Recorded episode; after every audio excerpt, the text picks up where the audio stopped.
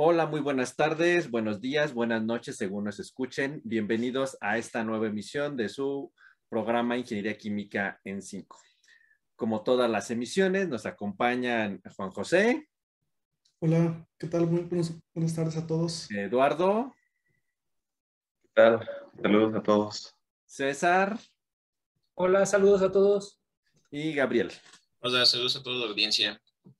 Bueno, pues el día de hoy vamos a, platicarles sobre un tema que está muy de actualidad, eh, casi lo hemos escuchado en los últimos años, es un tema muy común y yo creo que viene muy, al caso de, varios eh, factores que se entrelazan para originar eh, esta área de los biocombustibles, ¿no? De hecho, antes de, entrar a, a, la grabación de este programa, platicábamos cómo está el clima estas últimas semanas, bastante pesado, ¿no? De hecho, apenas estamos en el mes de, de abril y bueno, pues el clima se siente, se siente bastante complejo. A esta hora de la tarde ya estamos a los 35 grados aquí en, en, donde yo me encuentro. Y bueno, en realidad este es un efecto del cambio climático. Y ustedes dirán, ¿a qué viene todo esta, toda esta introducción? No? Bueno, en los últimos años nos hemos dado cuenta de, de varias situaciones complejas que vivimos en, en, relación al entorno energético, ¿no? Por un lado, eh, las industrias, la parte doméstica, el transporte, pues somos altamente dependientes de los combustibles fósiles, ¿no? Por otro lado, bien sabemos que la quema de estos combustibles, eh, pues está asociado a la emisión de gases de efecto de invernadero y en particular eh, la consecuencia de, grandes concentraciones de gases de efecto de invernadero en la atmósfera, pues impactan en el cambio climático que claramente lo estamos viviendo desde hace varios años, ¿no? Eh, climas extremos complejos, lluvias cuando no debería de llover, eh, climas calurosos al inicio de la temporada o sequías largas, inviernos a destiempo, ¿no? Por un lado. Por otro lado, ¿qué problema también tenemos? Eh, las reservas de petróleo se están agotando, ¿sí? Y, al ser nosotros altamente dependientes de todos los eh, combustibles que, provienen de estas reservas eh, fósiles, pues, ¿qué vamos a hacer el día que se agoten? Bien sabemos que ya no se han encontrado grandes reservas de petróleo digamos, fácilmente explotables. Podemos escuchar en las noticias de vez en cuando, de hecho, inclusive aquí en México, que se han encontrado todavía reservas de petróleo en la zona del Golfo, pero son eh, petróleo en aguas profundas, difícil de extraer, costoso. Y entonces, en realidad, estamos en una encrucijada en el mundo donde tenemos un problema de contaminación asociado a la quema de combustibles fósiles. Somos altamente dependientes de estos combustibles en la parte automotriz, en la parte doméstica, en el sector transporte. Por otro lado, tenemos el problema de contaminación. Por otro lado, las reservas de combustibles fósiles se están agotando. Entonces, ¿qué es lo que vamos a hacer? En los últimos años hemos intentado darle solución a esto con algunas alternativas que han sido promisorias. El mejor ejemplo ha sido el caso de la energía nuclear, que realmente es muy eficaz para el caso de la industria eh, eléctrica. Sin embargo, las problemáticas asociadas a la contaminación, los eh, las emergencias nucleares que han habido en los últimos años, el caso de Chernobyl, que es el caso más representativo, pues han un poco satanizado la industria de la energía nuclear, ¿no? Por otro lado, algo que parece hoy día muy green y, que hasta en muchas casas ya tenemos es la parte asociada a la energía solar. De hecho, pues ahora ya es muy común ver en las nuevas construcciones de las casas, pues ver los calentadores solares, tenemos ya estos edificios eh, con grandes paneles solares en muchos lugares en Estados Unidos y en Europa. Las construcciones modernas tienen. Entonces, de energía solar también parece ser algo interesante. Hemos escuchado hablar de esos grandes parques eólicos en muchas partes en Europa, inclusive en México tenemos en la zona de la Ventosa algún parque eólico interesante para la producción de electricidad. Sin embargo, a pesar de estos grandes avances que tenemos en la energía eólica, en la energía solar, en la parte de la contribución de la energía nuclear, que pueden resolvernos muchos problemas de consumo de energía, el problema importante sigue asociado a la producción de combustibles para el transporte. ¿sí? Y entonces ahí hay una encrucijada interesante en cuanto a cómo vamos a sustituir estos combustibles que vienen de la parte fósil, refiriéndonos a la gasolina, al diésel, la turbocina, por ejemplo, el problema asociado a la contaminación que genera la quema de estos combustibles y por otro lado, de dónde vamos a obtener materia prima para poder generar una alternativa. En los últimos años se ha retomado mucho la idea de esto que llamamos los biocombustibles, que son eh, estos combustibles sustitutos de los combustibles fósiles que provienen de materia orgánica, ¿sí? que es la definición básica de biomasa. Pero sin embargo, esto no es una historia eh, nueva. De hecho, si nos remontamos un poco hacia atrás, pues vemos que el mismo Ford, cuando construyó el modelo T, ya lo había planificado para utilizar etanol en sus motores.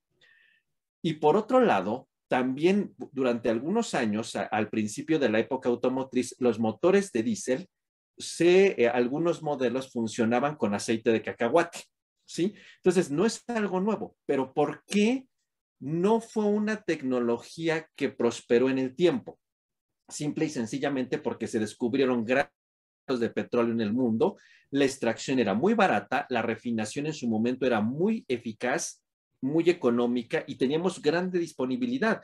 Y entonces la producción de biocombustibles, que es ineficaz, que va a ser uno de los problemas que vamos a tocar esta tarde, que no genera buenos rendimientos, pues eh, fácilmente fue relegada y entonces nos fuimos sobre los combustibles fósiles. Nunca nos imaginamos lo que iba a pasar a, 100 años después técnicamente, ¿no? O sea, que nos íbamos a agotar las reservas del petróleo y que no hemos encontrado ningún sustituto eficaz para, los, para energéticos en los medios de transporte, ¿no? Pero no es una historia nueva, ¿sí? ¿Qué otro problema también está asociado y que fue conocido desde el principio? La cantidad de energía que se genera, o más bien la cantidad de energía que se consume en la producción de biocombustibles puede llegar a ser superior a la cantidad de energía misma que genera el combustible durante la combustión, valga la redundancia. ¿no? O sea, es ineficaz, gasto más energía en producirlo que la misma energía que me puede generar. ¿sí? Y entonces eso en apariencia no lo hace sostenible económicamente puede ser costoso y no necesariamente suele ser competible con los costos de los energéticos fósiles. Sin embargo, hoy eh, lo que parecía un problema técnicamente industrial, pues hoy día es, es, una complejidad no solamente tecnológica, sino está asociado a problemas sociales, a problemas políticos y a problemas técnicamente también en la industria desde el punto de vista de negocio, del eh, como el business management, ¿no?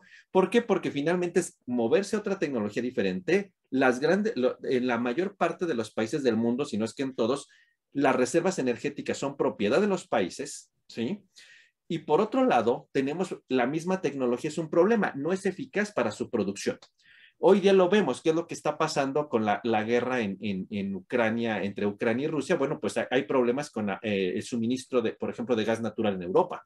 y esto ha hecho que los combustibles aumenten en enormidad y parece ser que este sería un momento donde los biocombustibles podrían ser una alternativa. El problema es que estamos a la deriva cuando vuelva a, a bajar el precio del petróleo y entonces ya se vuelva a ser ineficaz. Entonces es una encrucijada entre problemas políticos, problemas tecnológicos, la parte, de, la parte industrial asociada al business management, ¿no?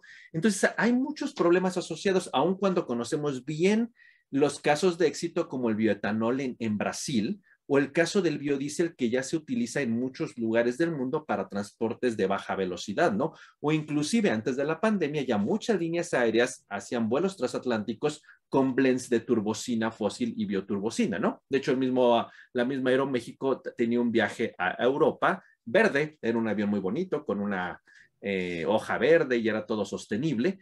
Entonces hay muchas cuestiones interesantes que platicar, ¿no?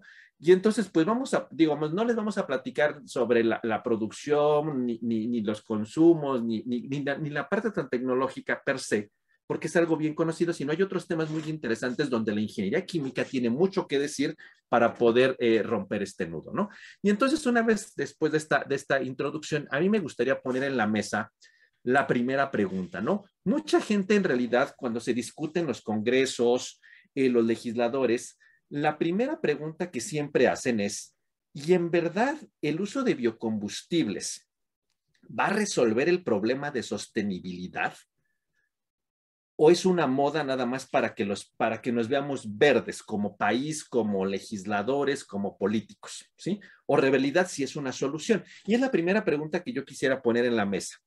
Juan José, ¿tú qué pensarías? ¿Que en realidad es una moda o de verdad es la solución a la sostenibilidad o nada más por decir, vamos a hacer biocombustibles, vamos a mudarnos a estas tecnologías? Ya, ya, ya fregamos, por decirlo de algún modo, ¿no? Sí, yo creo que estos temas de, pues, de biocombustibles eh, suelen prestarse mucho para, pues, para conjugarse con otros problemas que no, pues, eh, aquí en México tenemos como es la, pues, eh, o conjugarse con otros problemas y, abordarse de manera política como cierto punto para verse pues de alguna manera verdes, como, como acabas de comentar, pero creo que en realidad eh, pues va más allá el, problema del conocimiento de los, de los biocombustibles y de si realmente pues van a, solucionar una parte pues del problema que acabamos de comenar.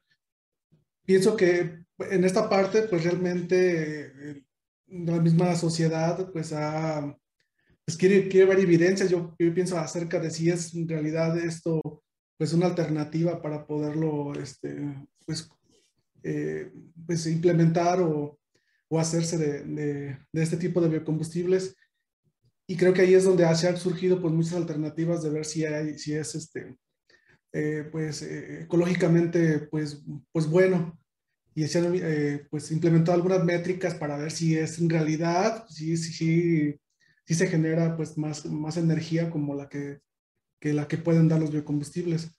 Entonces es, eh, ahí entra todavía un reto muy interesante de que pues realmente demostrar esa parte.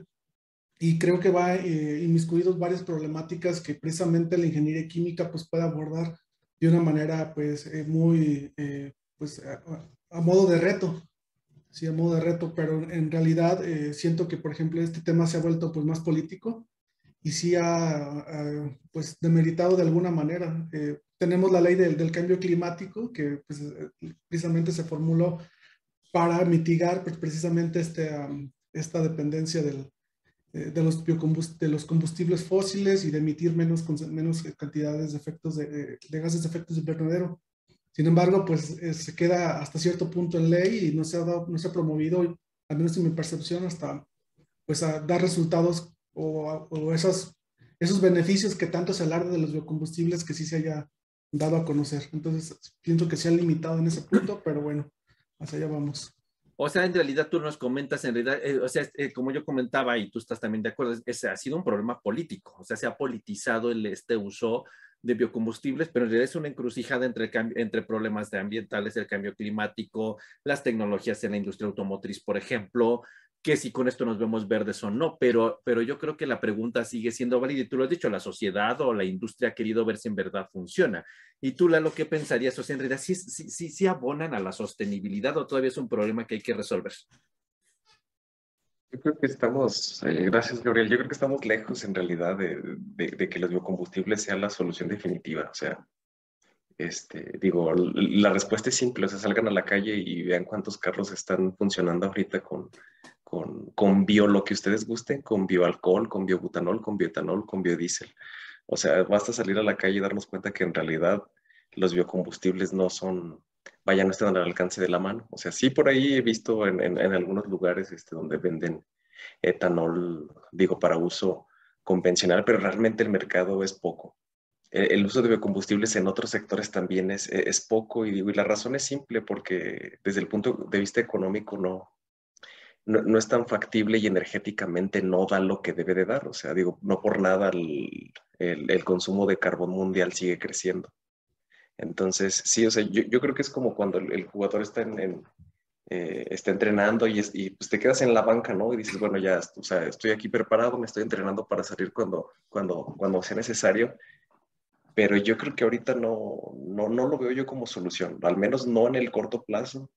Digo, probablemente cayendo en, que sí es moda o, o que es, pues no, no, no sé realmente si sea moda, o sea, más bien yo lo veo como una alternativa que está ahí y que desde mi punto de vista, de, vista no es factible. Les repito, o sea, hay que salir a la calle y ver quién realmente está utilizando biocombustibles y pues digo, bueno, aquí en mi colonia estoy seguro que nadie, ¿no? Entonces, digo, desde, desde ahí pues es, es, es, es, lo, es claro que no, que no es popular y no es la solución real, o sea, entonces, digo, más allá de lo que comenta Juan José, que se ha politizado y digo, ahorita que estamos de moda con, con esta cuestión de la reforma energética, pero pero yo creo que no, no, no, no, no, no, considero que sea la, la solución, honestamente.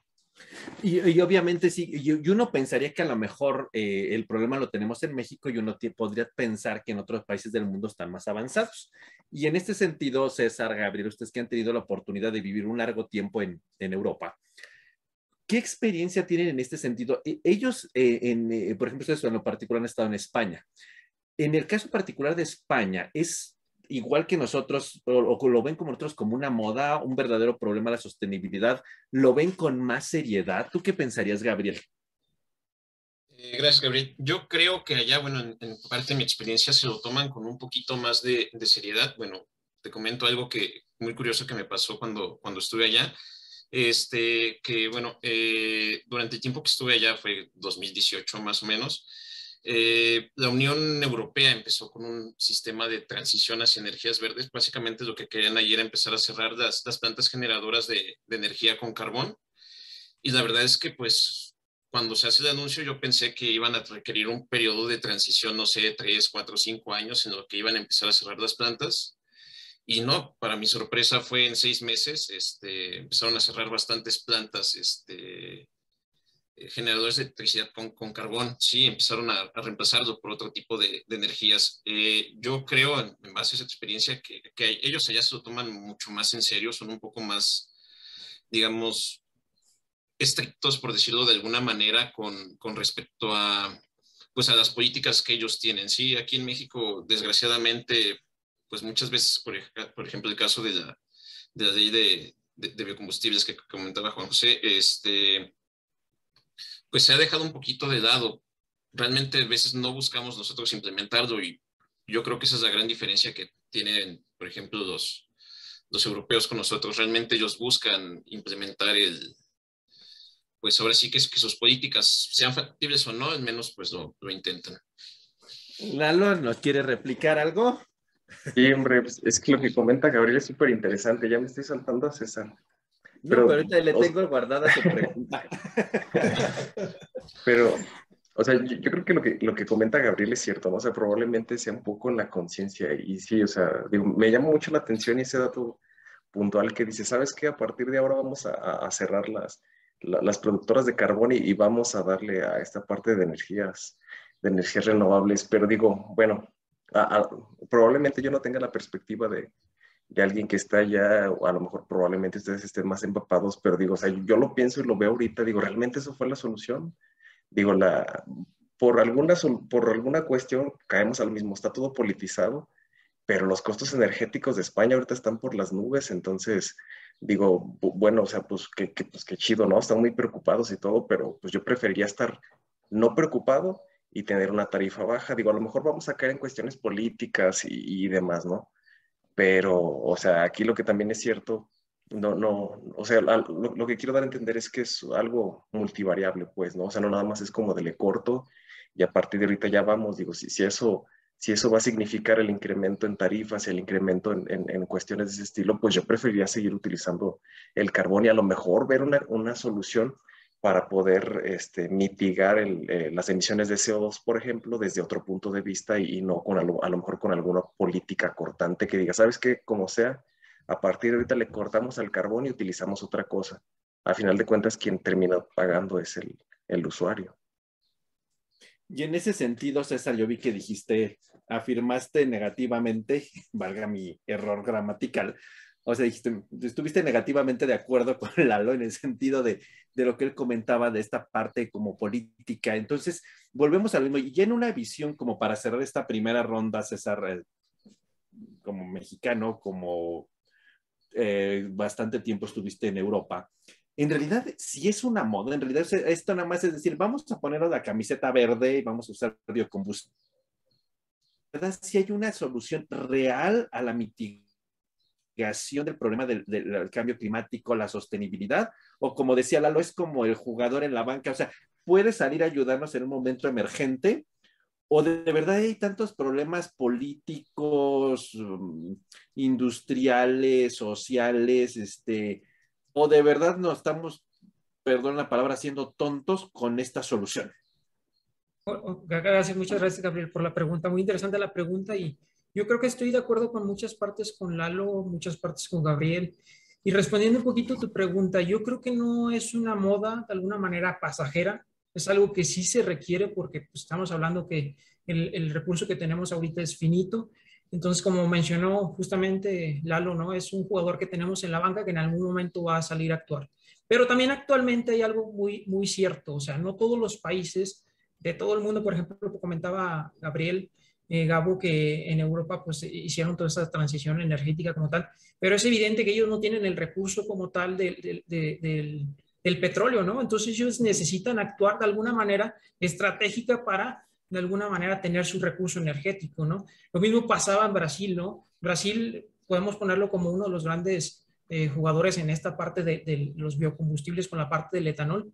Y pues ellos tienen la capacidad, por ejemplo, de plantar y que por toda la parte del, del bagazo de la caña de azúcar, tener esta parte bien planificada por el clima, por la ubicación geográfica. O sea, cada, cada país tiene sus recursos como tal, ¿no?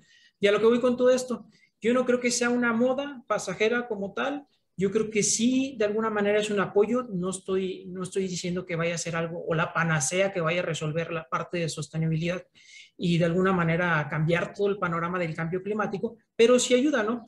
Y algo importante resaltar, yo creo que también muy importante es eh, poner en una balanza eh, los recursos renovables con no, no renovables, porque muchas veces nada más hablamos de la quema del combustible, no la parte final esa, esa parte de que, bueno, lo pongo el, bioetanol contra la gasolina y cuánta emisión de CO2.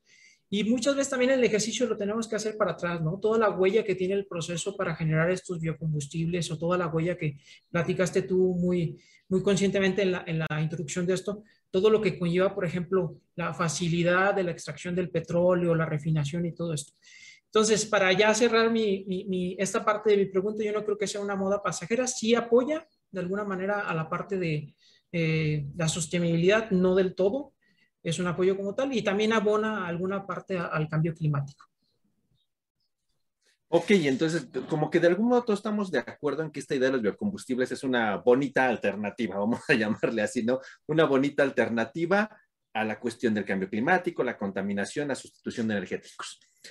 Sin embargo, yo creo que todos nos hemos dado cuenta que, por ejemplo, eh, si ustedes van a un centro comercial, bueno, al menos aquí en mi ciudad, ahí yo veo que ya hay lugar donde voy puedo enchufar mi coche híbrido, ¿sí? Y creo que en todo, en varios centros comerciales de mi ciudad, yo ya lo he visto. Y seguramente en el de su ciudad también hay ya para que lleguen y enchufen ahí su coche. Y justo como decía Lalo, en mi ciudad yo nada más he visto un lugar ahí como un changarrito muy, por cierto, muy, se me hace como hasta ilegal que venden que bioetanol, pero pues yo no, yo no, yo, yo si tuviera un coche yo no se lo pondría porque el chagarrito no se ve muy, muy confiable. Yo diría que a lo mejor hasta se lo pongo y mi coche a, las, a la cuadra se, se quema, se queda parado, ¿no? Entonces, en realidad la industria automotriz está virando hacia estos coches híbridos, ¿sí? Yo no he visto honestamente, y corríjanme, y es parte de la pregunta que quiero hacer, si, si, si, qué facilidad, qué disponibilidad o en realidad, ¿qué hace falta para que la, industria automotriz vire e implemente, bueno, y también la industria de la aviación en sentido tanto coches como, como la industria de la aviación, en realidad pudiera implementar el uso de biocombustibles, porque yo lo que veo es ahí el enchufe para mi coche híbrido en los centros comerciales y yo no veo eh, mi, junto a la refinería como alguna vez que tuve la oportunidad de ir a Brasil, a un lado de la, del dispensador de gasolina o diésel, pues estaba el dispensador de etanol. Y eso yo no lo he visto en México, más que en mi ciudad un changarro ahí como medio clandestino, que venden etanol abajo de un puente, por eso se ve súper clandestino, pero sí veo enchufes para mi coche híbrido. Entonces, la pregunta yo creo sería en su opinión, eh, ¿qué tan viable es la implementación de, de, los biocombustibles en la industria automotriz? O en realidad, hemos eh, trabajado mucho en pensar que la biodiesel y que la bioturbocina y que el bioetanol, este, pero pensando en la industria como, como automotriz, como combustibles carburantes. Eh, y pues yo no veo eso o estoy equivocado. Y entonces mi pregunta es, ¿qué tan viable, qué tan fácil lo ven ustedes o qué creen que haya que cambiar? ¿Tú qué opinarías, Gabriel? Yo creo que si lo vemos desde el punto de vista tecnológico, eh, Gabriel, es completamente viable. La tecnología está, no es barata, pero la tecnología está y de hecho ya hay estándares para los productos que tienen que, para los procesos que, estándares tienen que tener el producto. Por ejemplo, la STM tiene varios estándares, por ejemplo, para producir bioturbocina por el proceso GEFA, TJ, etcétera. Desde el punto de vista tecnológico, o al menos la tecnología ya existe. Desde el punto de vista económico, pues bueno, falta hacer las tecnologías más eficientes. Y otra cosa que yo pondría aquí sobre la mesa es, faltaría hacer de los, los biocombustibles más verdes. ¿Por qué digo más verdes? Porque básicamente para producir el biocombustible tenemos que quemar, al menos ahorita con la condición que tenemos de, nivel tecnológico, pues tenemos que quemar petróleo, por ejemplo, las calderas para producir el vapor que requieren las plantas, pues de dónde vienen? Pues vienen ya sea de quemar combustorio, de quemar metano. Entonces aquí la pregunta que, que tal vez a mí me surge, la duda que me surge es qué tan verdes ahorita en el momento, en este 2022, qué tan verdes son en realidad los, los combustibles, ¿sí? Este, yo no tengo ninguna duda de que podemos producirlos, pero yo me quedan algunas dudas de, de qué tan verdes son y yo creo que eso limita un poquito su, su implementación a, pues digamos, a, pues digamos, a la vida diaria, por decirlo de alguna manera. Ahorita comentabas un momento de los coches eléctricos. Pues sí, muy bonito, usan electricidad, pero mucha esa electricidad viene de la quema de carbón, al menos aquí en México, quema de carbono, combustorio. Entonces, en realidad, ¿qué tan verdes son esos, esos carros? Pues no lo sé. Sí, entonces, este... Pero, pero sería la misma cuestión, ¿y qué tan verdes son poniéndole el biodiesel o el...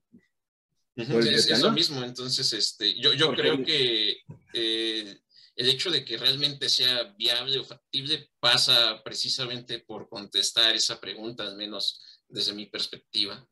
Pero si, se, si se fijan, Gabriel fue muy, muy romántico en pensando que pues la electricidad venía de, se quemaba, los coches híbridos, los biocombustibles en realidad no son tan verdes, pero en realidad será que la industria automotriz tiene algún issue sobre los biocombustibles, son políticas, o por qué han virado más hacia la parte eléctrica, por qué nunca han dicho, ahora les va el coche de bioturbocina o de biodiesel, no sé, ¿tú qué opinas, Lalo? Yo creo que eh, lo que comenta Gabriel es, cierto, ¿no? Hay, mucha investigación de fondo, pero lo que no hay que perder de vista, pienso yo, es realmente, pues, quién va a ser el usuario final del, del combustible, ¿no? Y digo, al, menos, evidentemente yo no, no, soy ciudadano del mundo, por supuesto, me, me, limito a que salir a, a, mi ciudad y por ahí de vez en cuando más lejos, pero en realidad, pues, el parque vehicular de, de México no, me atrevería a dar un porcentaje real de, de, los carros que funcionan exclusivamente con gasolina, pero, o sea, arriba del 99% así es. Entonces, digo, o sea, la implementación tendría que venir como con ciertas políticas, con ciertos apoyos para poder virar hacia, hacia, hacia, otra, hacia otra tecnología. y, y, y no hay, no, no, hay que perder de vista que en realidad pues es una batalla, si lo vemos así, es una batalla complicada porque pues pensemos en la madurez que tiene la tecnología basada en petróleo, o sea, estamos, llevamos, ¿qué les gusta? 60 años, por así decirlo, de 50 años de, de, de, de atraso, por así llamarlo, contra, contra toda la industria petrolera, entonces pues es evidente que, que, ya hay un mercado establecido de, de carros, ya hay un mercado establecido de tecnología que funciona exclusivamente por ese lado. Digo, por otro lado, pues bueno, la, tecnología FlexFuel, eh, FlexFuel o como gusten pronunciar, este, pues sí, creo que por ahí hubo un momento que fue, fue interesante para poder utilizar con etanol, pero siento, mm, honestamente, no sé por qué no se logró consolidar, no sé si también tenga que ver con cuestiones de percepción del consumidor. O sea, como que dices, no, o sea, no manches, yo, yo le echo gasolina o diésel o no sé, de la roja, de la verde, la que tú quieras, pero pues yo siento que hasta el motor suena bonito, ¿no? O sea, es como hasta percepción como del consumidor. Y vas y te subes al, al, carro eléctrico y pues no se oye nada, dices, oye, pues qué onda, o sea, digo, y, sin mencionar que son carísimos los carros, ¿eh? O sea, digo, un carro a, a gasolina pues te anda costando 300, 400 mil pesos y el más barato híbrido o eléctrico 100% pues está arriba de los 600 mil, entonces digo, no, no, no, hago la transferencia a dólares porque no sé cómo estemos el día de hoy en los dólares, pero es que yo pienso que, o sea, más allá de, que sí somos capaces de, producir los biocombustibles, hay un montonal de factores que dejamos de lado y que a final de cuentas, quien tiene la elección final y quien paga al final es el consumidor, ¿no? Entonces, híjole, es, es, es bastante complicado. Entonces volvemos a que la misma idea, que no es un, si es un problema tecnológico con muchas matices por resolver, pero es un problema político, es un problema del de la parte del business management de la industria automotriz, del usuario y del que lo compra y del que lo produce y que lo hace la mercadotecnia, ¿no? Porque como decían, pues este se oye medio el motor así y, pero funciona y a mí no me gusta que suene. Yo quiero que ir así como en, en las nubes, ¿no? Y de hecho eso tiene cierto, tiene, es cierto, ¿no? Este, esa parte, ¿no? De hecho yo recuerdo a alguien hace algunos años, este, el doctor Salvador Hernández hace varios años tenía un coche de diésel, no sé si ustedes recuerdan, y pues la verdad se oía bien el motor, o sea, y él mismo reconocía que nunca iba a volver a comprar uno porque pues aunque sabía que el motor estaba bien, entonces pues, no, te decía, pero si mi coche es nuevo, ¿por qué se oye así? Dije, pues porque está usando diésel y conste que era de diésel, ni siquiera de biocombustibles, ¿no? Entonces, justo ese tipo de percepciones de mercadotecnia ya desde ahí nos impacta, ¿no? En, que a lo mejor yo no le quiero entrar a algo que, que no, digo, parte de concientización, ¿no? Pero desde ahí ya hay alguna, e, eso ilustra claramente, ¿no? Esto que comentaba Lalo. Sí, Gabriel. Bueno, yo aquí abonando un poquito lo que decía Lalo, este, creo que, que también algo que frena mucho eh, digamos, una, implementación y va un poquito de la mano de lo que va, de, lo que dice Dado, es que los biocombustibles o las, los biocombustibles sí como tal, pues no tienen las mismas propiedades que, por ejemplo, la gasolina. Por ejemplo, la turboturbocina se tiene que poner en blends porque no tiene las mismas propiedades. Entonces, yo creo que el hecho de que no tengan las mismas propiedades y y lo generalizado que está la tecnología de combustión de gasolina, por ejemplo, en el caso de los coches, pues sí que limita bastante, pues una implementación, digamos, más amplia de, los biocombustibles. Eso también, este... Pero, pero abonando esa idea, Gabriel, imagínate el día que se acabe el petróleo y ya no usemos blends, ¿qué vamos a hacer? Pues ahí vamos a tener que empezar a, pues ya utilizarlos tal cual pero, estaremos con la madurez tecnológica en el área automotriz y en el área tecnológica de ingeniería química para producirlos, para decir, se nos acabó el petróleo, hoy, mañana, todos usen biotanol, todos usen biodiesel, todos los aviones bioturbocina. ¿Tú qué opinas, César? Bueno, yo creo que todavía a la actualidad no tenemos esa capacidad. O sea, si en este momento hiciéramos la transición, pues no, ¿verdad? No tenemos esa parte como tal de, como tal, pero es un proceso paulatino, ¿no? De alguna manera, e, en esta parte, yo creo que estamos en tiempo de, trabajar con toda esta parte de, la implementación, todos los procesos, toda la parte biogenética, toda la parte que se debe de hacer como tal para llegar al momento justo y que realmente podamos hacer la transición de una manera adecuada. Pero también me llama la atención, por ejemplo, mencionaba aquí eh, eh, Gabriel y también mencionó en su punto Lalo, yo creo que la arista más importante es la economía, ¿no? O sea, si nosotros fuéramos a una gasolinera, y la pregunta quedaría abierta para algunos de ustedes como tal, y viéramos eh, como eh, la bomba de gasolina de, la verde como tal a 20 pesos y al lado tenemos eh, una bomba de etanol a 3 pesos el litro, de alguna manera, ¿qué harían ustedes en estos momentos como tal? ¿Se irían a la bomba de etanol o se irían a la bomba de, de gasolina como tal? Yo creo que es la arista más importante más allá de la eficiencia y que toda esta parte eh, eh, de mercadotecnia y que el producto sea muy bonito, que se vea muy bonito el carro, es que pues económicamente, como decía hace ratito Lalo, pues que, el consumidor final tenga una ventaja y que a lo mejor te puedas transportar eh, a lo mejor poca cantidad de kilómetros menos, pero con un menor, mucho menor costo, ¿no? Entonces, cerrando esta pregunta que me haces, yo creo que en estos momentos no estamos a, a 100% para, una, para un uso real como tal, la implementación sabemos que existe, sabemos que existe la tecnología, que hay carros que pueden utilizar, aviones que pueden utilizar eh, los blends, de, de alguna manera la combinación de, de, de los biocombustibles con el eh, combustible de origen fósil. Sí existe la tecnología, pero no, no está suficientemente madura. Como decían ustedes hace un ratito, no ni siquiera la parte de hacerla puramente sostenible, económica. Esa es mi opinión, claro puede ser que alguien me la pueda debatir en estos momentos. Y claro, y finalmente desde la percepción de, mi economía, digo yo, por ejemplo, que viajo a diario, pues ¿qué, sería más conveniente? ¿Le pondré etanol o la gasolina, aunque durara una hora en llegar en vez de media hora con la gasolina? No lo sé si, si abonará a mi economía, pero ahí empezaré otro problema y cómo abona mi tiempo, pero bueno, serían preguntas filosóficas que, que a la larga, y bueno, si me quiero poner verde, pues diría, bueno, que no importa que dure, pierda una hora de mi tiempo, pero bueno, la, al cambio climático y a mi economía y bueno, pero, pero eh, sí es un, hay varias aristas, ¿no? Y ahora finalmente nos centramos mucho en la parte eh, de, la automotriz, ¿sí? Pero la industria de la aviación también ha sido un problema. Y dejé esta pregunta a Juan José porque yo sé que él trabaja en, uno de los miembros del clúster de, de Bioturbocine de México. Y yo recuerdo, Juan José, hace como cerca de casi 10 años, en el año 2014, a mí me invitaron a una gran reunión en Cuernavaca, donde, se, donde nació, de hecho, esto de los clústeres. Juntaron un montón de investigadores en Cuernavaca, porque en aquel entonces soñaban con crear una, una biorefinería para producir bioturbocina que alimentara los aeropuertos. De hecho, estamos hablando en, la época casi final del, del, sexenio de Felipe Calderón y era uno de los grandes proyectos, hacer una gran biorefinería. Y después, pues obviamente cambiaron la situación política, este, vino otro, otro partido a gobernar en México y bueno, esa idea se olvidó, pero los clústeres siguen existiendo en, de la parte de la bioturbocina para la aviación. En el caso, en el caso eh, particular de la industria de la aviación, en lo general, ya para el caso de México lo, lo centraré en, en, la siguiente ronda de preguntas, pero tú en tu experiencia, Juan José, al igual que en la parte automotriz, ¿crees que la industria de la aviación está lista para la bioturbocina o también es blends, como decía Gabriel, o, todo, o qué nos falta? Sí, pues aquí eh, todavía se volvió un poco más problemático, siento yo, mi percepción, dado que, pues, como acabamos de comentar, pues en el sector automotriz, pues hay este, motores que ya pueden utilizar de alguna manera eh, otras fuentes de energía como es la, eléctrica.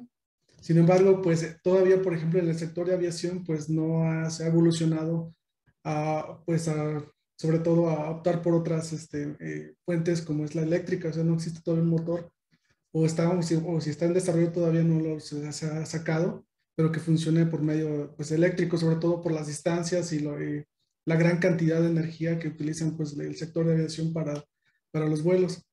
Entonces, en este caso, pues la, el, la única opción que se ha hasta, hasta ahorita pues, ha sido precisamente un biocombustible que pueda o tenga las características que, que el mismo eh, de fuente fósil.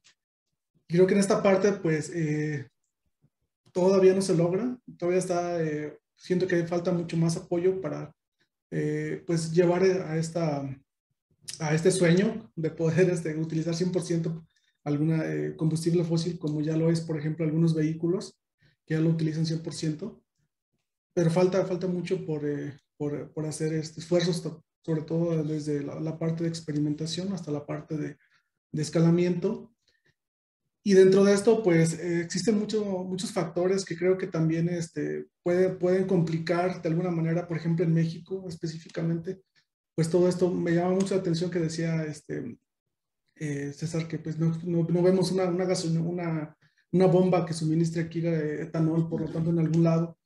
Y siento que mucho es porque no se ha incentivado tanto a generar una economía pues que esté basado en esto porque todavía tenemos problemas pues tanto desde la producción misma de las fuentes de biomasa para establecer esto, sobre todo las cadenas de suministro no están todavía ni siquiera en su etapa. Entonces esta transición que hemos comentado que pues es en seis meses ya la tengo que tener pues no es tan viable todavía en México y más siendo un país petrolero pues todo lo sacamos de ahí.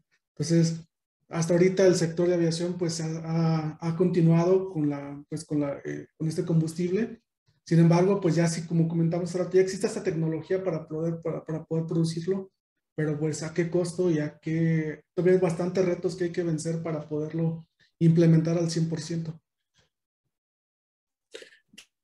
Sí, en particular cerrando la pregunta un poco era, bueno, la industria de la aviación creo que todavía está, podría estar menos lista que la industria automotriz, ¿no? Para, para, para, hacer esta transición y todavía hay muchos problemas, ¿no? Sin embargo, aún así vemos que grandes industrias como eh, Dow Chemicals, como Exxon, como British Petroleum, han puesto muchísima inversión en la parte de los biocombustibles, ¿no? De hecho, por ahí Exxon ha, ha, financiado grandísimos proyectos en la búsqueda de biodiesel a partir de algas y todo esto, todas estas eh, biocombustibles de tercera generación. O sea, química está involucrada, insisto, eh, monstruos como Dow Chemical, como Exxon, British Petroleum, por ejemplo, están haciendo importantes investigaciones. Pero cuando lo vemos del otro lado en la industria automotriz, en la industria de la aviación, pues siguen, pues seguimos con los mismos coches, ¿no? A lo mucho ya los hicimos eléctricos, y, pero los biocombustibles todavía están en stand-by, ¿no? Ahora, eh, ¿a qué venía esta, como esta pequeña introducción? O sea, sí vemos que las grandes monstruos de la industria química y petroquímica están interesados y lo ven como una alternativa. Pero ya si nos bajamos todavía más al caso particular de México, bueno, ya empezamos con otras problemáticas, ¿no? Eh, por ejemplo, México es un país que tiene un montonal de, territorio, de, áreas cultivables, con una gran cantidad de desechos de biomasa, eh, pata de sorgo, pata de maíz, de caña de azúcar, y que fácilmente nosotros podremos pensar en usarlos para generar eh, todos los biocombustibles base alcohol, ¿no? Y también pensamos en que podemos tener la disponibilidad de, por ejemplo, de, cultivo de jatrofa, pensando en biocombustibles base aceite como el biodiesel, ¿no? O sea, sí tenemos la disponibilidad, tenemos los recursos. De hecho, ¿qué hacemos, qué, hacemos en algunos meses que vamos a ver? Vamos a ir por la carretera y una quemazón de toda la, después de la cosecha, ¿no? Entonces, ya, bueno, climático, entonces, ¿por qué no utilizarlos? como tú dices, ¿qué, ¿por qué no hemos tratado de integrar en México toda la cadena de, los agricultores y en vez de quemarlos, no sé, venderlos o de algún modo pasarlos en la cadena de suministro, eh, llegar a la producción de biocombustibles, sea de alcohol o algunas tierras disponibles para el cultivo de jatrofa o, todos en base aceite, base alcohol o combustibles.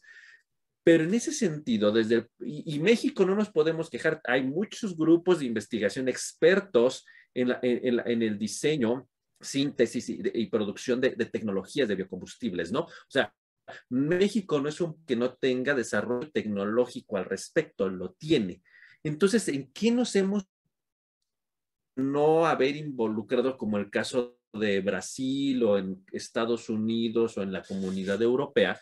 cuando el problema no es tecnológico, porque hay grupos de investigación bien consolidados que trabajan en la parte de combustibles, tienen tecnologías nacionales, algunas de ellas hasta patentadas. ¿Cuál ha sido el problema en México? La parte política, el, el enredo del nudo entre la parte agrícola, los desechos, la biomasa, que en mi opinión, y ustedes corríjanme, en mi opinión no es en la parte tecnológica, tenemos los conocimientos nacionales propios de, tecnológicos, no exportados ni traídos de ningún otro lugar. Hay grupos bien consolidados de investigación en México que lo hacen, hacen biocombustibles. Entonces, ¿por, qué? ¿O cuáles son los retos? ¿O qué, onda? ¿Qué ha pasado en México, Lalo? Es una pregunta muy, muy interesante y, honestamente no creo que nadie de nosotros de aquí tenga la, respuesta. Eh, yo, híjole, yo como veo el, problema muy probablemente bastante sesgado es que siento que falta inversión. Mm, mm, digo, o sea, siento que el, conocimiento está, probablemente la materia prima esté. Digo, e, ese es un tema muy importante de la materia prima porque luego en todos los estudios nos queremos acabar toda la materia prima y alcanzamos a, a, solamente cumplir con ciertos porcentajes. Y luego que van a comer los animalitos. Sí, exactamente. Eh, entonces, digo, ese es un punto muy, muy interesante, la materia prima. Yo, yo, yo siento que hay, hay un poco de, de, desinterés eh, de, varios sectores. O sea, al final de cuentas, pues está muy bonita la idea. A lo mejor tengo la tecnología aquí en planta piloto o en laboratorio tal vez, pero siempre ese plus, o sea, ese, ese incentivo adicional, pienso que, que es el que, que, hace falta. O sea, una, una inversión considerable. Digo, por ahí este, salió a la mesa la cuestión esta del, del clúster de la bioturbocina y, y, el sueño que teníamos de tener una biorefinería. Pero, híjole, yo, yo, pienso que, digo, al menos en este país donde están presentes muchísimas otras problemáticas más allá de la energética, o sea, la, desigualdad social, la inseguridad, el, el desabasto en algunas otras cuestiones. O sea, México es un país con muchas problemáticas, entonces siento que a la hora de, querer agarrar dinero, o sea, se necesita dinero de la, de la iniciativa privada, probablemente dinero de, parte gubernamental, y entonces creo que por ahí siento que ese es el, lo que hace falta, o sea, el apoyo económico. Probablemente me equivoque, pero siento que por ahí va. Pero tú estarías de acuerdo que la parte tecnológica no es el problema, ¿verdad? Porque tenemos no, no, no. consolidados en México. Sí, totalmente, totalmente. César. Pues yo no es que difiera del todo con lo que Lalo dice, pero yo creo que hay unos puntos que, que por ahí también están a la luz, que es pues que el recurso de alguna manera, el petróleo lo tenemos, ¿no? O sea, sí tenemos, eh, a lo mejor no grandes reservas, pero tenemos reservas de petróleo y como que hacemos a la comodina, bueno, si está el recurso ahí. Y a lo mejor aquí me va a tener problemas. Otro punto también es el vecino del norte, de alguna manera, pues también eh, promueve ciertas políticas de, uso de, combustible de origen fósil. Eh, es cierto también que, que, pues existen muchos retos, de alguna manera, como mencionó Lalo hace ratito, de, poder suplir toda la demanda de los, bueno, de los combustibles en general, ¿no? No es que plantando ya todo el territorio vaya a suplir la demanda de combustibles que, que, requerimos como tal, ¿no? Se necesita una planeación estratégica. De alguna manera yo creo que ese es uno de los retos que tenemos que tener, eh, porque no es como que tengamos el recurso hídrico infinito, que es otro problema que abonaría toda esta parte de los biocombustibles. No es que el, el suelo que estemos usando vaya a ser no se vaya a estar eh, desgastando de alguna manera con sus nutrientes.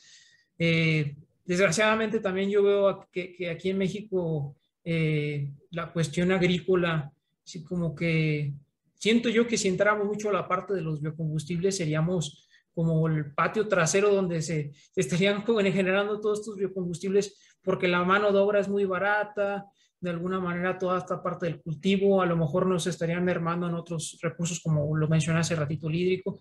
Entonces, como tal, sí existen muchos retos y oportunidades, como mencionaste hace ratito, Gabriel, de alguna manera, yo creo que la tecnología sí existe, existen grandes grupos de investigación que se podrían llevar a cabo. Y lo mencionamos desde un principio, ¿no? Hay tintes políticos, hay tintes de alguna manera sociales que no nos han orillado de alguna manera al uso o a la implementación más allá de lo que pequeños porcentajes que se podrían tener a la, actualidad. Juan José, tú trabajas en un, en un centro de investigación con desarrollo tecnológico. ¿En realidad mucha gente está interesada en que les desarrollen algo asociado a biocombustibles? Pues así, ahorita, por ejemplo, poniendo el caso, justamente yo, quería, este, bueno, aquí en donde me encuentro yo, pues igual que como comenta Lalo, yo salgo a la industria, una industria que haga biocombustibles, pues no hay ningún... digo, y perdón que te interrumpa, mi pregunta iba porque tú, tú atacas a gente de la industria en México, entonces en el mismo contexto es, en verdad, del lado de la industria si hay interés o de plano es algo, qué bonito que hacen biocombustibles, yo sigo en lo mío, ¿no? Sí, exactamente. No hay todavía esa industria, no hay nada desarrollado en, esas cuestiones. Entonces, eh, alguien industrialmente el sector industrial que apoye esta, esta iniciativa, pues no, realmente el, quien ha impulsado pues más es el gobierno y a través de incentivos económicos pues, para desarrollar proyectos que promuevan pues, precisamente el desarrollo de, estas tecnologías o el desarrollo de, pues, de estos panoramas, estas economías que se generen. Entonces no ha, no ha habido como tal pues, eh, allá afuera precisamente esto. Y creo que pues eh, esto, esto de, lo, de lo que acabamos de comentar me hace mucho pensar en una situación que acabamos de vivir hace un par de años, cuando pues precisamente fue lo del de, desabasto del, del, combustible, que todo el mundo, pues, ¿qué hacíamos? Precisamente... Hoy ni me, ni me recuerdes que me tuve que formar tres horas un día. Esto es la, eso me hace recordar mucho esta parte de la pregunta de si, pues, o sea, va a llegar un día que se va a acabar y, más, y eso me hizo recordar un panorama así apocalíptico, precisamente donde ya no haya, ¿qué vamos a hacer? O sea, no, no poder moverte. O, optas por usar una bicicleta, un medio de transporte de, pues, alternativo que no compite obviamente con un, pues, como un automóvil. Pero se vuelve normalmente esto, yo, yo, yo pensaba precisamente, no, pues ya tuviéramos aquí el etanol y le echo a, la, a, camioneta o, a al automóvil para poder moverme, porque es una necesidad para poder ir a trabajar, para poder estar en otros lados y sin embargo no tenemos nada. La dependencia total del combustible fósil. Antes de darle la palabra, Lalo, nada más rápido, dime sí o no y en tres palabras. Tú dices que el gobierno da apoyos. En realidad, ustedes que someten un montonal de convocatorias a través del apoyo gubernamental, sea federal o estatal o local, ¿sí hay mucho apoyo a los temas de biocombustibles? ¿Sí o no? Eh, ahorita no. Tal vez en otro tiempo. Eso era todo. Así, como dicen en las películas, no más, señor juez. sí, Lalo.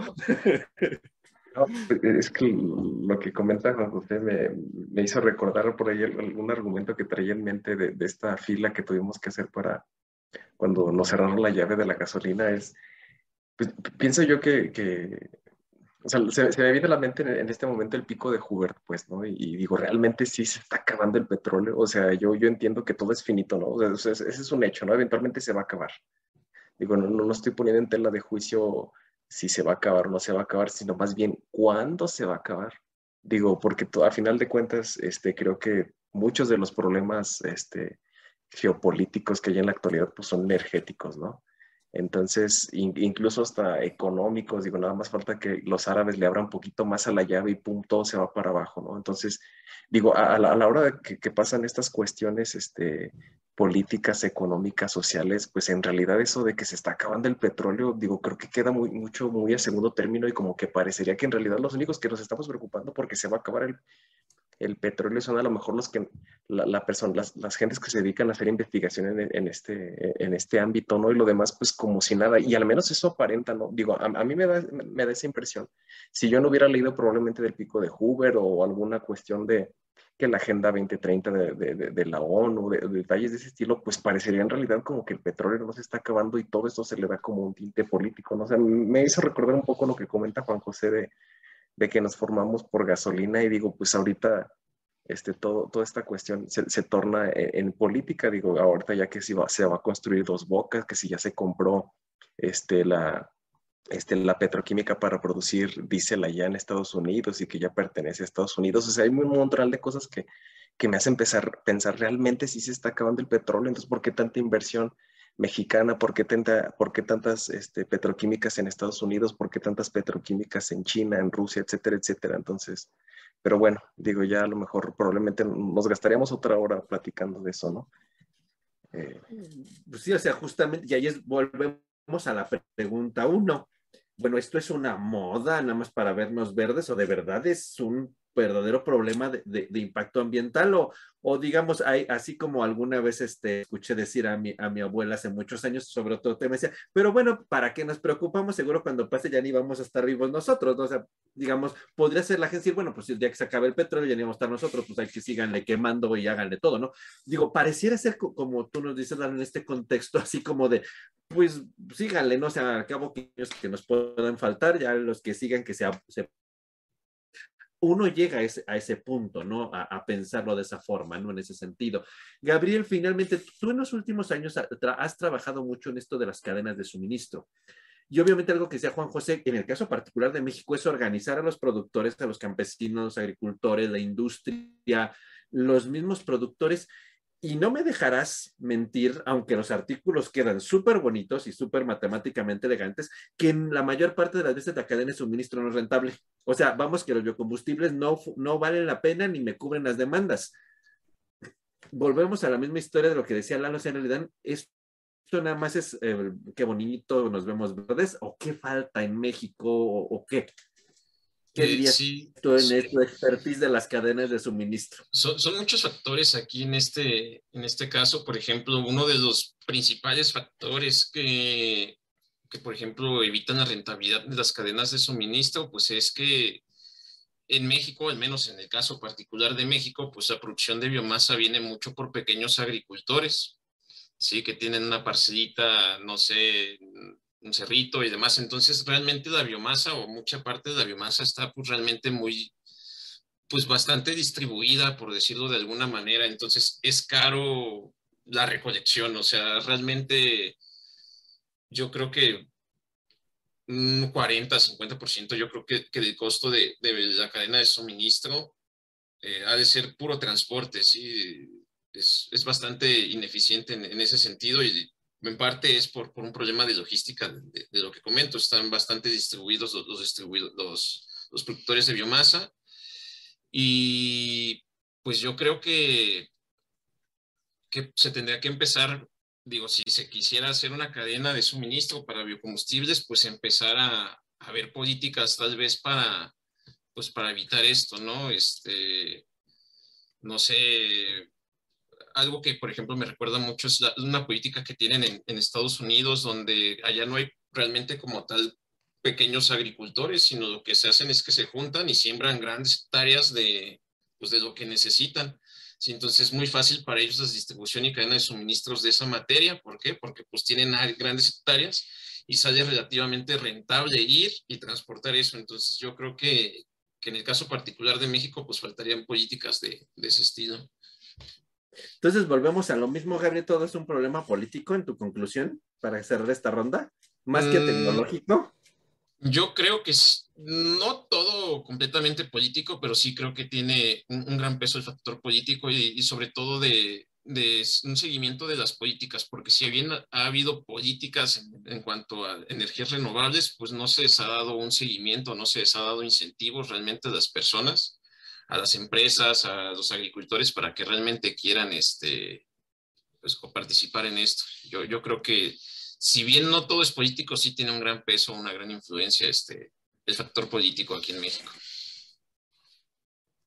Digo, porque después de, de esta charla de esta tarde, sí como que uno se podría quedar con la impresión de que, pues pareciera ser que la ingeniería química no tiene gran cosa en este punto porque el desarrollo tecnológico bien o mal está. Que si es sostenible, que si es eficiente, ahí está, ahí vamos el avance tecnológico. Hay nudos más complejos fuera entre políticos, eh, la parte de la industria, etcétera, que, que hacen difícil eh, eh, el, uso de los biocombustibles, ¿no? Que hasta parece como sueño de libro, ¿no? Pero pero bueno, en ese sentido, quizás antes de la última pregunta, sí me gustaría súper rápido a propósito de esto. Eh, eh, ¿Ustedes creen que eh, eh, hoy día deberíamos en, la parte académica, los, porque los, los chavos, pues sí saben de los biocombustibles, pero como que X, ¿no? Así como que, pues, ah, qué padre, ¿no? O sea, como que verde como que no sé. ¿Ustedes creen que deberíamos dar una formación más, más eficaz en los cursos de ingeniería química sobre los biocombustibles? ¿O es algo como, porque en el caso particular de la Universidad de Guanajuato no hay un curso dedicado a, a esta parte, hay, hay, hay, bioprocesos, pero no como tal los biocombustibles como tal. ¿Creen que sea una necesidad o es algo que en el camino deberíamos de aprender? Eh, eh, César. Perdón, no he activado el micrófono. Yo creo que justamente como lo platicamos alguno de los episodios pasados, yo creo que la formación integral del ingeniero químico pues ya lleva per se, ¿no? Esta parte de poder resolver mucha problemática, ya sea en la cuestión, ya sea energética, ya sea cualquier producto en general que queramos ver. Yo creo que no estaría de mal a lo mejor tener materia, una materia en específico que pueda hablar de, de, biocombustibles, pero yo también estoy seguro que con lo que actualmente se da en una currícula, por ejemplo, como la que mencionamos en la Universidad de Guanajuato, no, haría, no, no es que nos haga falta. Con lo que tenemos podemos hacer uso de, eso, de esos recursos para la producción de biocombustibles, ¿no? Digo, claro, claro ejemplo de aquí, muchos de, de, de, ustedes son formados en la Universidad de Guanajuato y muchos de sus temas principales son eh, la generación de procesos eh, a partir de, de, o más bien la generación de procesos para generar estos biocombustibles. Entonces yo no, yo de alguna manera yo creo que podría ser, pero tampoco es algo que sea eh, de alguna manera un requerimiento para esta materia de biocombustibles en específico. Juan José, usted que está en un clúster, usted que la formación de ingeniería química básica es suficiente o necesitaríamos un plusecito? Yo siento que sí hay un, necesita un plus precisamente para pues detonar el, pues, el potencial que tienen estos biocombustibles y demostrar que realmente pues pueden dar solución a varios problemas energéticos y de cambio climático como tal. Eh, si bien eh, pues el conocimiento ahí está, pues va evolucionando completamente y hace falta el conocer pues más, este, irnos a los límites, a la frontera del conocimiento precisamente para pues eh, hacerlo rentables o, o, por lo menos desde, el, pues desde, desde, la batalla, como ya dijimos, es, hay muchos problemas que, que conllevan el, el, mundo de los biocombustibles, pero pues lo que nos toca como tal, como, eh, como ingenieros, pues podemos darle batalla precisamente con eso, o sea, conociendo un poco más acerca de la, de, eh, pues de nuevas tecnologías, nuevos métodos, nuevas este, herramientas con qué poder hacer frente y hacerlo, poder hacerlo rentable. Gabriel, este, a ti te dejé casi en la penúltimo lugar. Si hoy vas y pides una plaza en muchos lugares, te dicen, ay, pero que tenga formación de bioprocesos y nunca hablan de ser ingeniero químico. ¿Cómo cubres eso? Este, pues esa, esa es una muy buena pregunta. Eh, yo creo que, que, lo que se tiene que ver ahí es que efectivamente el ingeniero químico no tiene y, bioprocesos y, en el... Perdón que te interrumpa, Gabriel. Inclusive vi una convocatoria que te pedían con conocimiento en de biocombustibles. O sea, ya ni siquiera eran bioprocesos, eran biocombustibles. Sí, eh, yo creo que ahí hay un, poquito de desconocimiento tal vez a veces en cuando se sacan las convocatorias porque realmente volvemos al concepto básico de operaciones unitarias, lo mismo que tienen los bioprocesos, destilaciones, reactores, pues es lo mismo que tiene la industria química o petroquímica, sí, obviamente pues es diferente, tal vez en bioprocesos en vez de estar usando un catalizador sólido, pues vamos a estar usando una enzima, por ejemplo, por, por decir, este, yo, yo creo eh, que, que, si bien no, no, tenemos el nombre como tal de ingeniero en bioprocesos o, o, demás, tenemos el conocimiento y claro que, por ejemplo, pudiéramos aplicar ese tipo de, de convocatorias, nada nos lo impide. De hecho, yo creo que el ingeniero químico incluso hasta está mejor preparado que a veces un ingeniero en bioprocesos. ¿Por qué? porque a mí se me hace un poquito más fácil. Nos van a eh, vetar el programa, Gabriel. Esperemos que no. Eh, yo, yo lo veo por, por este. Un ingeniero químico, pues tiene la capacidad, o siento que, que su misma formación es como más flexible. Es más, genérica, es más genérica, ¿no? es más genérica. Tal vez un biotecnólogo sea muy específico, no que no tenga la capacidad, pero hay ciertas generalidades que como ingenieros químicos a veces logramos este, ir, ir un poquito más allá, ¿no? Que a veces... Justamente. y, y, ahí justamente me quería abonar en esa parte. sí puede ser un bioproceso, pero un bioproceso no va a ser siempre bio. Por ejemplo, Juan José, que, que está trabajando en un proyecto de bioturbocina, este, pues me dará la razón, pues aparte bio de fermentaciones y todo eso se queda en la primera etapa del proceso y ya de ahí viene pues pura ruta química, que reacciones de Fischer-Tropsch o oligomerización o demás para crecer las cadenas y eso ya es un proceso meramente pues químico. Entonces, este, yo creo que sin problema podemos participar ese tipo de convocatorias. Yo no veo ningún impedimento. Y finalmente, esta te la dejé como, como tú que eres coordinador de un programa académico, porque yo lo he vivido con los estudiantes. Yo imparto una clase de diseño de procesos y en algún momento pues empiezas, ay, pero pues que aquí quiere un diseño de un biocombustible y luego te dicen, ay, pero es que a mí nunca me han platicado de los biocombustibles y ¿por qué no nos enseñan eso? Y entonces justo lo que, que hemos César, Juan José, Gabriel lo ha dicho, o sea, pues es que es parte como, pues cambia la molécula y cambia el catalizador y pues llegamos a lo mismo, en vez de que sea petróleo, ponle biomasa, son procesos más complejos, pero es lo mismo, ¿no? y, quizás hacia allá va para cerrar esta ronda, Lalo. Y entonces, ¿qué? O sea, ya te imaginas el quejadero, ¿no? Pues es que nunca nos enseñan esos de las biocombustibles y que están de moda y la sostenibilidad. ¿Tú qué, tú qué dirías como coordinador? No, pues yo le diría que me pasen los nombres de los muchachos. ya nos van dos vetos. no, pues es que en realidad, eh, digo, bueno, al menos en, la currícula del, del, ingeniero químico aquí en la Universidad de, de Guanajuato, o sea, sí hay materias orientadas a, a, los bioprocesos, o sea, está procesos sustentables, ciencia y tecnología ambiental y alguna que otra materia por ahí orientada.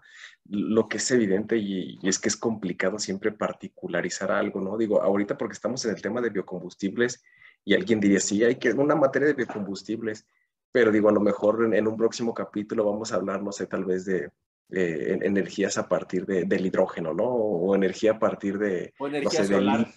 Ajá, entonces alguien va a decir, no, es que necesitamos una, una materia que particularice, o sea, digo, es que es complicado.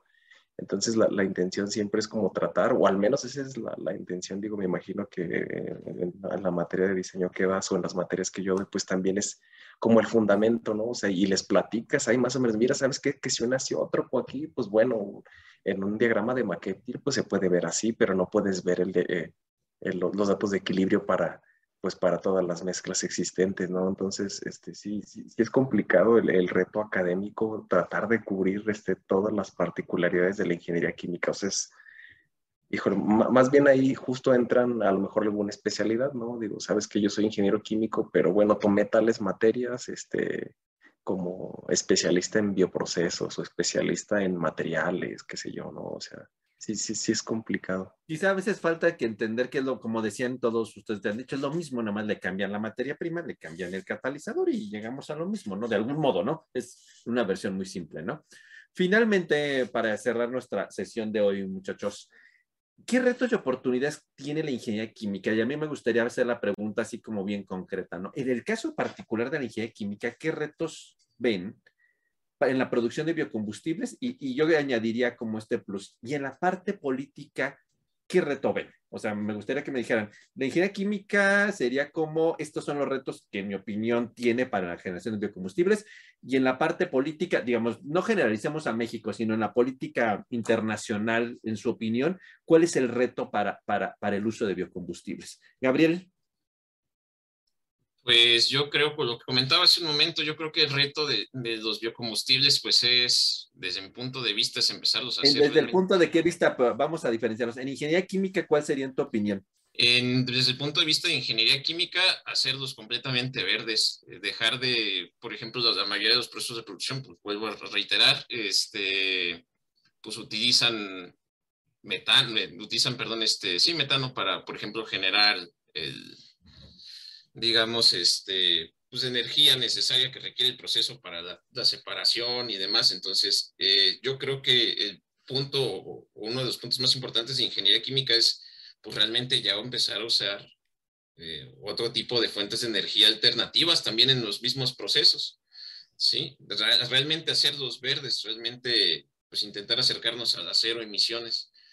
Uh, ese es el punto de vista de... Y en la parte política, en tu opinión, y en cuanto a la parte política, yo creo que sería, más que parte política, cambiar un poquito la mentalidad de las personas que va muchas veces asociadas a la, pues ahora sí que la parte política. Eh, por ahí un expresidente de Estados Unidos, del, del pasado, este, no voy a decir nombres, pero decía que por qué este, que, que, que, por qué íbamos a invertir en el calentamiento global si el contrario iba a estar más calientito y iba a ser menos frío, o una cosa así. Entonces, este, realmente se tiene que cambiar la mentalidad también de las personas para poder cambiar las políticas, ¿sí? Eh, por ejemplo, aquí en México, muchos, ¿para qué vamos a, a, o a mí qué me importa que se derritan los casquetes polares y que se mueran los osos polares? Y si aquí ni hay, esa lucha no se, no se lleva aquí en México, entonces, este, yo creo que, que, más que, eh, bueno, un poquito... O sea, a lo mejor tu, tu, tu, conclusión sería un poquito, si cambiamos un poco la mentalidad hacia estos conceptos de sostenibilidad, impacto ambiental, pues ya el, esto impacta en las políticas públicas, las políticas. en la gente que, que, trabaja en estas áreas, ¿no? César. Yo creo que, bueno, habló, por ejemplo, Gabriel de la parte de, de hacerlos todavía verdes o ser procesos. En el reto de la ingeniería química, ¿verdad? Sí, como en el reto de la ingeniería química como tal. Yo creo que la ingeniería química tiene el, el gran reto de hacerlos rentables, ¿no? Y claramente es, yo lo veo desde el punto de vista eh, de solamente de la parte de procesos de separación como tal, cómo podemos hacer que estos procesos de separación eh, con que gastan más del 50, el 50, el 30, 40%, grandes porcentajes de energía como tal. ¿Cómo podemos aminorar esa energía como tal, hacerlos rentables, tener menos consumo energético como tal? Y yo creo que en la parte de, de la política, eh, yo creo que es realmente las acciones que deberíamos de estar haciendo es dependiendo del contexto nacional, porque no estamos hablando nada más de México, no estamos hablando no. de todo el mundo. Entonces, eh, por ejemplo, si requerimos como parte de Brasil que, que, tiene el recurso del, o sí, pues el recurso del bioetanol ya a la mano como tal, es ver en qué lugares estratégicos, estos planes estratégicos para empezar a implementar de alguna manera. Eh, a lo mejor, no sé si es la mejor manera con subsidios, porque no lo sé realmente como tal, pero sí empezar, por ejemplo, creo que el plan nacional fue el del 2008 en la parte de biocombustibles en México como tal y se dejó colgado por mucho tiempo, ¿no? Hasta el punto que está prácticamente olvidado como tal. Es realmente implementar, ¿no? O sea, hace ratito Juan José dijo algo muy importante, bueno, eh, si hay apoyos políticos, pero ya ahorita actual, pues no hay, ¿no? O sea, empezar un poquito a, a, a, a darle mayor, mayor peso a todo este apoyo a la ciencia y tecnología para orientar a la implementación real como tal. Ok, muy bien. Juan José, tu reto de ingeniería química y tu reto en la política. Híjole, pues aquí sí está, es como Ay. muchos sueños, pues a mí me gustaría ver en, en algún futuro, pues, que realmente, pues digamos, la ingeniería química pueda resolver este problema a partir de los biocombustibles completamente. Sí, sería como un sueño de esos de los que siempre se anhelan, por así decirlo, ¿no? Pero bueno, sin embargo, pues la, la ingeniería química, pues tiene todas las herramientas para lo que hemos comentado desde los, desde los diseños, inclusive para encontrar rutas, nuevas rutas para nuevos este, pues, biocombustibles y nuevas este, formas de poder este, pues, eh, lograr estas cadenas de suministro, lograr toda esta incorporación de nuevas tecnologías y que realmente pues, sean rentables y que puedan dar solución a esta pues, demanda energética que tenemos, pues, un, que, que tenemos hoy en día y que vamos a tener seguramente más adelante. Creo que eso se conjuga muy bien con la, con la política y con, justamente con la parte política para que brinde, pues, aquí está la eh, ingeniería química, da pues todas esas herramientas, da todas las perspectivas desde, desde, desde, todos los puntos que hemos comentado. Y realmente está, pues, de, de las personas que, pues, toman las decisiones de los rumbos del país, pues, eh, seguir con esta misma línea que ya está marcada o que puede marcar la, ingeniería química como tal para poder este, pues, apostarle un poco más a esto, para tener una solución y no quedarnos, no quiero ver algún día, si llego a verlo, pues que, que estemos en el apocalipsis de justamente no tener nada de dónde, dónde usamos eh, gasolina o dónde sacamos petróleo, no sé, una cosa de esas, sino tener ya pues la solución de, pues aquí está ya, eh, tal vez salga caro, pero aquí está una solución ya para poder implementar rápidamente y poder este, cambiar el, pues saltarle solución a esa demanda de, energéticos que tenemos. Se me hace que usted quedó traumatizado con el apita de la gasolina. sí. Las horas formado. ya se imagina formado tres días para que le saquen tres chorritos. Sí, así como la, Lalo.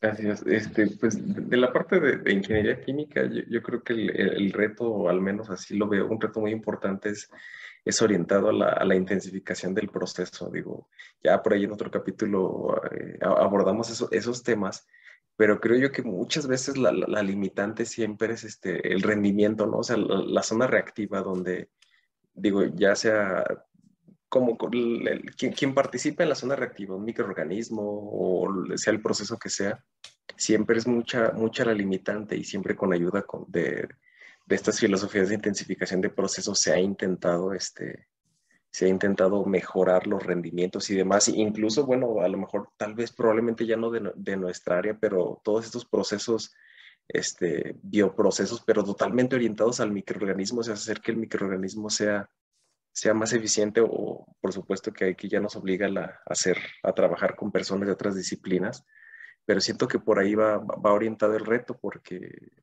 no sé, o sea, la, parte de la separación que comentas, César, pues sí, también es un reto súper importante. Pero si desde cero tu, tu, proceso ya está medio viciado, ya es medio ineficiente, pues creo que de ahí vamos propagando el, el error. Ya en, la parte política global es, es, un, híjole, es un, o sea, es un problema muy, muy grande. A lo mejor mi, mi propuesta sería y parecería como canción de John Lennon, ¿no? O sea, de vivir todos en paz. Pero es que en realidad creo que sí debería de haber una, una, una política global, ¿no? O sea, eso, me queda claro, debería de haber como un rumbo, saben que vamos a, tirar hacia este lado, pero lo que también es cierto es que dentro de esa política eh, global debería de haber particularidades para cada zona geográfica, porque no todos somos iguales, o sea, creo que era, era, algo de lo que platicaba Gabriela al inicio, ¿no? Sabes que en España pues, sí se hizo de jalón, pero mira, o sea, el resultado pues probablemente fue algo negativo, ¿no? Porque no estaban preparados, no tenían un, no tenían un respaldo energético en algunos casos. Entonces, yo creo que sí una política global que, a lo mejor que sí nos, nos oriente a la producción limpia de energías, pero también particularizar a, cada país. Por supuesto que es sumamente complicado, pero decir, sabes que, mira, México tiene reservas petroleras, ahorita el boom del, litio, entonces, mira, sabes qué, vamos a orientar los tiempos así, vamos a orientar los esfuerzos, vamos a orientar el dinero, de tal manera, pues, que, que se vaya siendo gradual y ahora sí que este, sin dolor, pues, ¿no? En realidad, pero creo que es algo bastante complicado.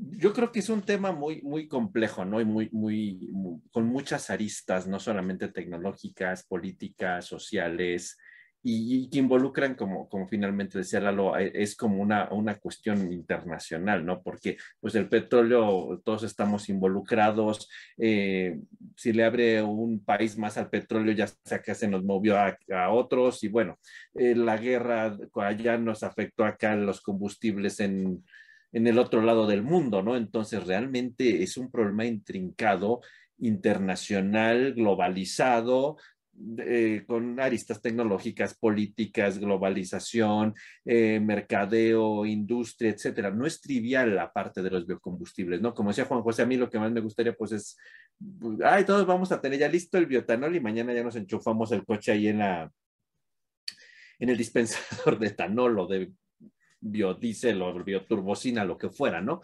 Pero pues es algo complejo que debería ser muy importante y que nos debería de preocupar porque al final del día sí se va a acabar el petróleo, el cambio climático está siendo súper complicado cada día más, el, problema de la sostenibilidad integral pues se está yendo poco a poco a la deriva, no, no estamos haciendo lo que debemos, ¿no? Y parecería ser que los biocombustibles pueden ser una buena alternativa, ¿no? Tal vez no sea el 100, pero puede ser um, una muy, muy buena solución al problema de los carburantes en el, en el futuro, ¿no? Y quizás la parte optimista de que sí está ahí las soluciones, yo no pensaría que si empresas como Exxon, como British Petroleum, Shell, Dow Chemical le están apostando esto es porque ellos saben algo más que nosotros, ¿no? Seguramente, y, haya, y seguramente es una buena parte de la transición energética en el futuro, ¿no?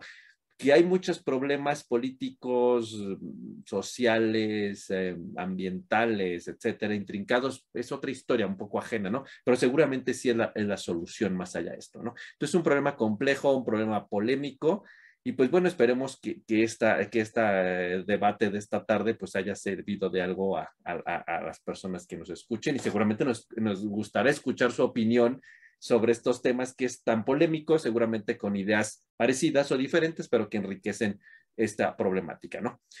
Eh, finalmente, para terminar nuestro programa de hoy, pues como saben, siempre decimos nuestras, nuestras, nuestras cinco keywords para cerrar. Eh, Juan José, ¿cuál es tu palabra para cerrar este tema de esta tarde? Energía renovable. Muy bien. César. Mi keyword es cambio climático. Lalo. Huella de carbón. Eh, Gabriel. Eh, aprovechamiento de residuos. Y la mía sería sostenibilidad. Y yo creo que con estas palabras podemos eh, resumir y tratar de presentar a, nuestra audiencia pues la, vastedad de los temas que implica los biocombustibles. ¿no? Es un tema muy amplio, muy complejo, muy interesante y sobre todo muy, muy polémico. Pues muchas gracias por, por su atención esta, esta tarde, esta mañana, esta noche, cuando nos escuchen. Pronto nos vemos en un siguiente episodio que sea de interés. Y pues bueno, nos despedimos, César. Hasta luego, saludos a todos. Juan José. Hasta luego, que estén muy bien. Lalo. Saludos a todos. Gabriel. Saludos. Bueno, y pues este fue una emisión más de Ingeniería Química en 5. Nos vemos muy pronto y esperamos sus likes y sus comentarios. Saludos.